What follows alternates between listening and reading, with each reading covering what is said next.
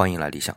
上士张苍和张世之把新元平给扳倒了，那么汉文帝就不用改元了吧？不行，因为时间不对了。新元平搞出个御碑事件是在文帝十六年的九月。那我之前说过啊，在汉初使用的是颛顼历，它的一大特点就是十月份作为新的一年的开始。那汉文帝在九月说明年要改元，那不就最多只有一个月的时间了吗？所以很快就把改元给办了。然后到了来年，也就是改元后的第一年，历史上呢也叫后元元年。它的十月啊，可就是第一个月哦。新元平搞的那些事儿就被查出来了，于是呢就被移了三族。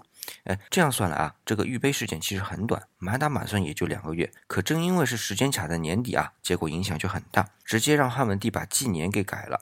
那你说汉文帝火多大？一下子就下了移三族罪。不过呢，理想是觉得新元平这一家子死得很冤，因为这里有两个原因。今天只说一个啊，就是吕后可是下过诏书，明确提出过废除移三族罪的。那按理你新元平犯的事儿。家里人可是不必遭殃的呀。